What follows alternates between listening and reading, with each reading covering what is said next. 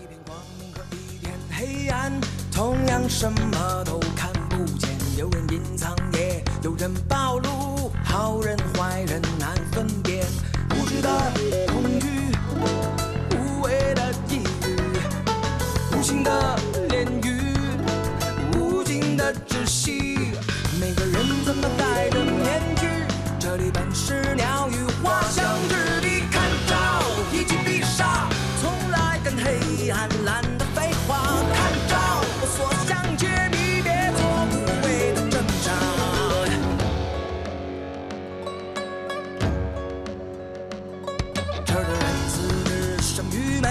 北京时间的十二点零七分，这里是正在直播的文艺大家谈，来自中央人民广播电台文艺之声。各位好，我是小东。中午好，我是小昭。一直以来啊，国产动画电影都备受众多影迷关注，但是近年来，国产动画电影的表现却并不尽如人意。无论是纵向跟自己的过去比较，还是横向的在世界范围内做对比，都具有一定的差距。近两年呢，能被影迷们认可的，恐怕也就是像《大圣归来》和《大鱼海棠》这样屈指可数的几部啊。不过最近几天呢，有一部名为《大护法》的电影开始进入到大众的视野，相信一部分的朋友们可能在朋友圈里也已经看到是大家关于这部电影的讨论了，嗯，确实也引发了一定程度的市场关注。这部由斯不凡执导、小莲莎、图特哈蒙、金世杰、优五月山等参与配音的动画电影《大护法》已经于七月十三号上映。该片呢是由光线传媒、好传动画出品。从左到右工作室监制的原创动画，一度呢被称为继《大圣归来》之后最好的中国动画长片。网络评分目前是超过了八分，在国产动画电影当中呢，也属于难得的高分作品了。票房在不到一周的时间之内呢，累积了三千多万，现在好像应该是近四千了啊。嗯单日的实时票房呢，呃，当时是仅仅落后于《悟空传》和《神偷奶爸三》。是，此外呢，这部电影特别著名啊，建议十三岁以上的观众观看。在宣发的时候，主打自己是国内首部自主分级的动画电影。的确啊，《大护法》这部动画片对于小朋友来说真的不太友好。片中有很多的杀戮场景，虽然是进行了风格化的处理，但是枪杀、爆头、碎尸这样的行为动作还是十分的明显。这部电影也被称为是暴力美学在国产动画电影中的一次试探。加之影片《大护法》的 slogan 是这样一句话：“献给时代高墙下的自由灵魂”，足见这样一部电影究竟是拍给谁看的。暑期档已经到了啊，那些想带着孩子们去看电影的家长朋友一定要慎重选择。不知道大家是否关注过这部电影啊？对于国产动画电影又有怎样的印象或者是期待呢？都欢迎参与到节目的直播互动，关注微信公众号“文艺之声”，发来您的留言，还有机会获得我们赠出的电影票。七月二十二号，本周六的十二点三十分，我们将邀请您在卢米埃影城北京驻总万科店观影团包场，请您看新片《绣春刀二：修罗战场》。如果您感兴趣的话，现在就发送姓名加上电话加上“绣春刀”这三个字到文艺之声的微信公众号抢票报名吧。太子独自闯到这样的地方来，我越来越感觉到不安了。这是个没有希望的地方，所有人都活在被恐惧建设起的幻想。我不喜欢这个地方，不管他们想干什么，但就那个白痴能够活着离开这里。干嘛老像个苍蝇似的跟着我呀？我一点儿也不喜欢这里的花生人，那些花生人要不呆头呆脑，要不打打杀杀。他们都摘掉了假眼睛，他们都开口说话了。他们是我见过最奇怪的人了。你居然把既然大人养的猪叫做人！你们别幻想着能离开了，这个地方是个秘密，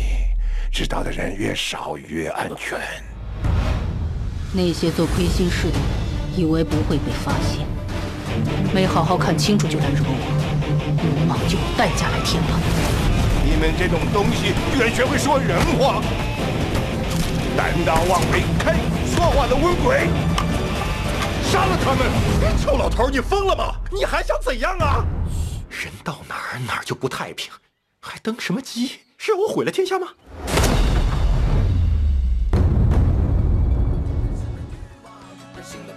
电影《大护法》是一部手绘山水背景、江湖风格的成人动画电影。异卫国大护法为了寻找失踪已久的太子，来到了一个陌生的小镇。小镇上空漂浮着一个巨大的黑色花生状的球体，故名花生镇。这里的居民呢，外形酷似花生，当身上长出鬼蘑菇的时候，便会被守卫枪决。他们反对一切的外来事物，麻木而愚昧。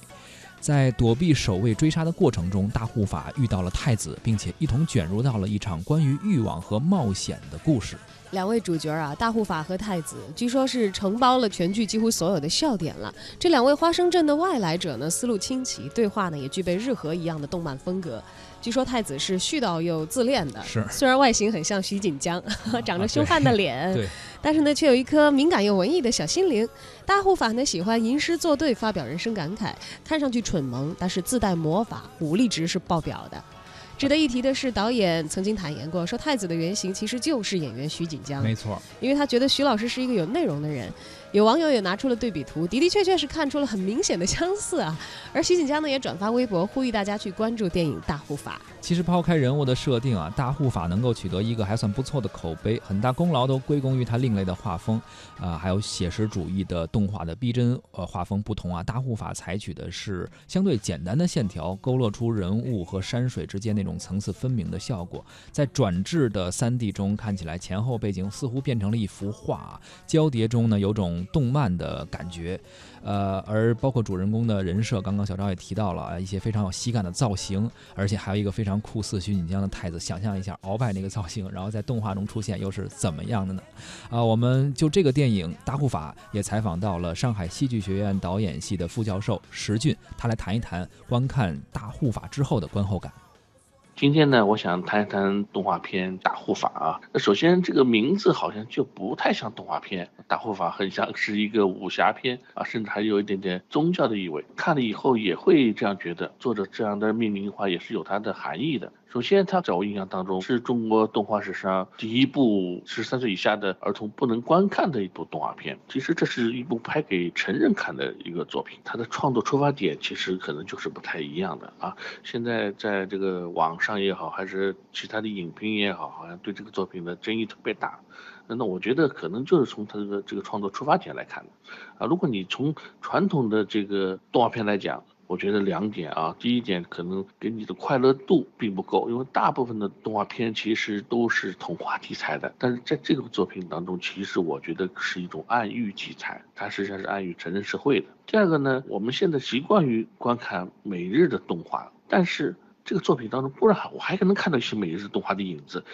但已经有了编导自己的东西。那从创作出发点来讲，他就是不希望和别人。太一样，所以呢，他在这个个人作品风格上面就有非常明显的张扬啊，这在艺术电影当中比较多，在动画电影当中，我觉得还是比较少的。啊，这点我们觉得还是很值得去观摩一下的。啊，但是。应该讲，呃，从这个作品来讲，目前来讲票房似乎并不是太好，因为我昨天想看这个片子的话，跑了两家影院，每家影院的排片好像也只有一两场啊，应该说排片并不是很理想，那也是有因果关系的，那么说明票房也不是太理想。那么不理想有两个原因，第一，我觉得是题材上面其实它是给成人的，而且拒绝了低幼的同学去观看；第二，就像我说的，它其实是一个作者电影，所以作者电影呢，呃，喜欢。这个作者的，包括呃审美接近的人就会非常喜欢，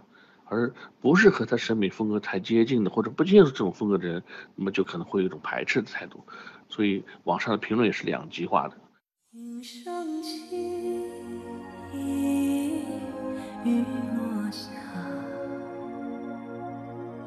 风儿吹，走向你的花。你看着我，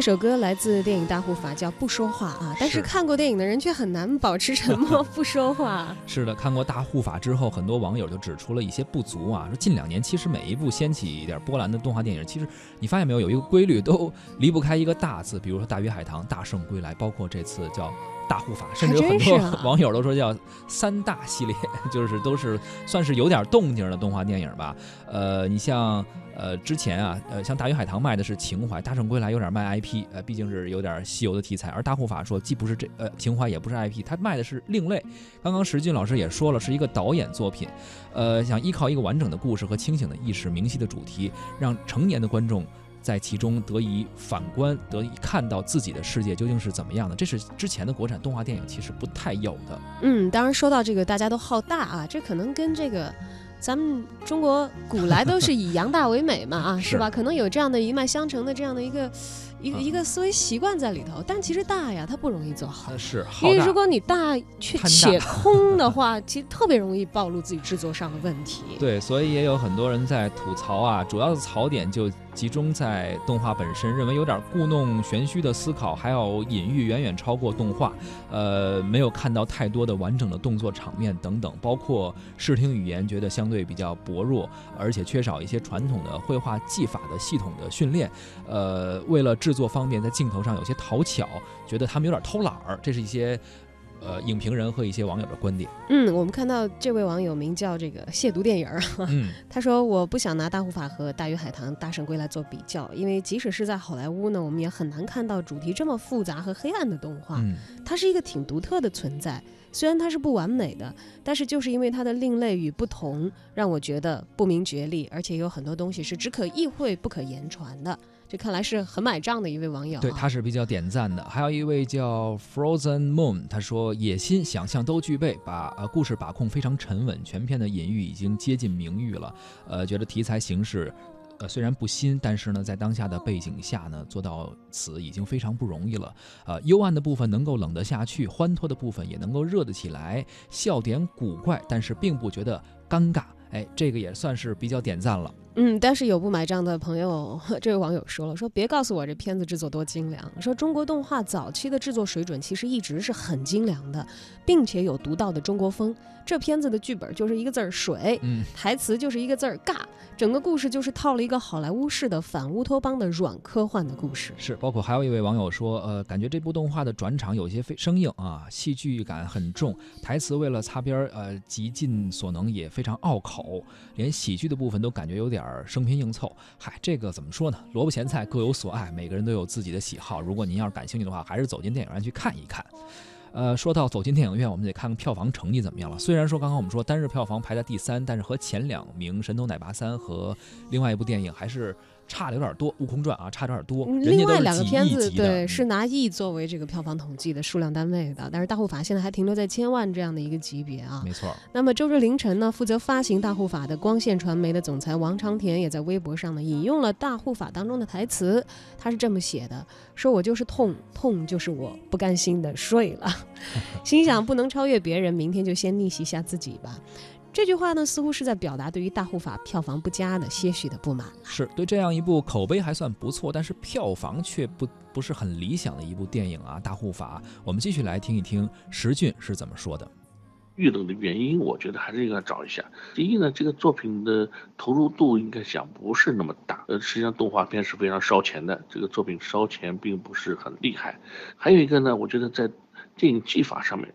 电影技法上面，首先是基本语法啊，基本语法来讲，我觉得它在把握上还是有些犹疑。呃，犹疑的第一个方面，其实就是在这个表现内容和表现力上面。呃，我们说了，这是一个成人的这个题材，其实这里面有一些暴力的和血腥的内容。那么，如果说我们既然已经是成人题材了，也拒绝了那个青少年的观看的话，其实还是可以去张扬一些啊。既然你你你的主要内容是表达这个，但是呢，我们可以看出啊，这个作品当中把这样的一些内容啊什么的，往往放在一个远景当中。所以这个作品我看了以后，哎，觉得这个作品远景特别多。第一就说明这个编导没有放开手脚。啊，在表现这样的一些情节的时候，这种故事和情节的代入感就弱了，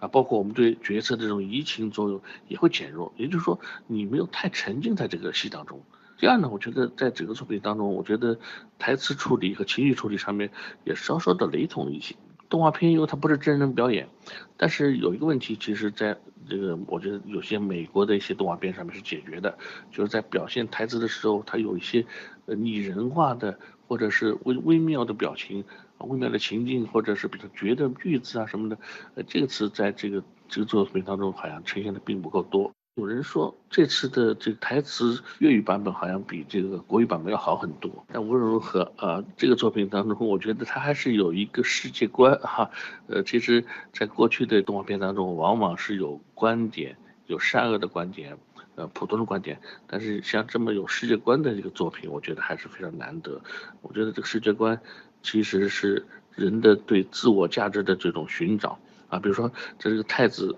在这个世界当中，他是是保护自我的。而我们影片的这个大护法，他是没有自我的，他想通过保护别人来实现自己自己自我。而处在那整个的这个华山镇里的华山人来讲，人们是真的觉悟的啊。尤其这个影片的这个结束的时候，哎呀，一批觉悟的人要去和。另外一批拒绝觉悟的那种对峙感，我觉得现实隐喻还是非常强烈的啊。呃，其实这个作品，我觉得它也许能载入史册。有兴趣的爱好电影的人，还是应该去看看啊。我觉得最少开创了成人动画电影在中国的这样一个表达力。第二，呃，也是作者动画电影在中国的初步的实现，还是很值得观看一下的。谢谢大家。你像个。孩子那么任性的想要寻找美丽他乡，你像个孩子那么倔强着路尽头过不去的高墙，像个孩子。和电影《大护法》形成鲜明反差的是，二零一五年七月上映的《大圣归来》拿下了九点五六亿的票房，次年《大鱼海棠》上映后也拿过超过五亿的票房。而从目前来看，《大护法》想要凭借口碑去逆袭的话，难度其实还是挺大的。过往逆袭过的影片，其实我们也能数出来一些啊，像今年的《摔跤吧，爸爸》，还有早些时候的《疯狂动物城》，啊，《大圣归来》，他们其实除了这个口碑之外呢。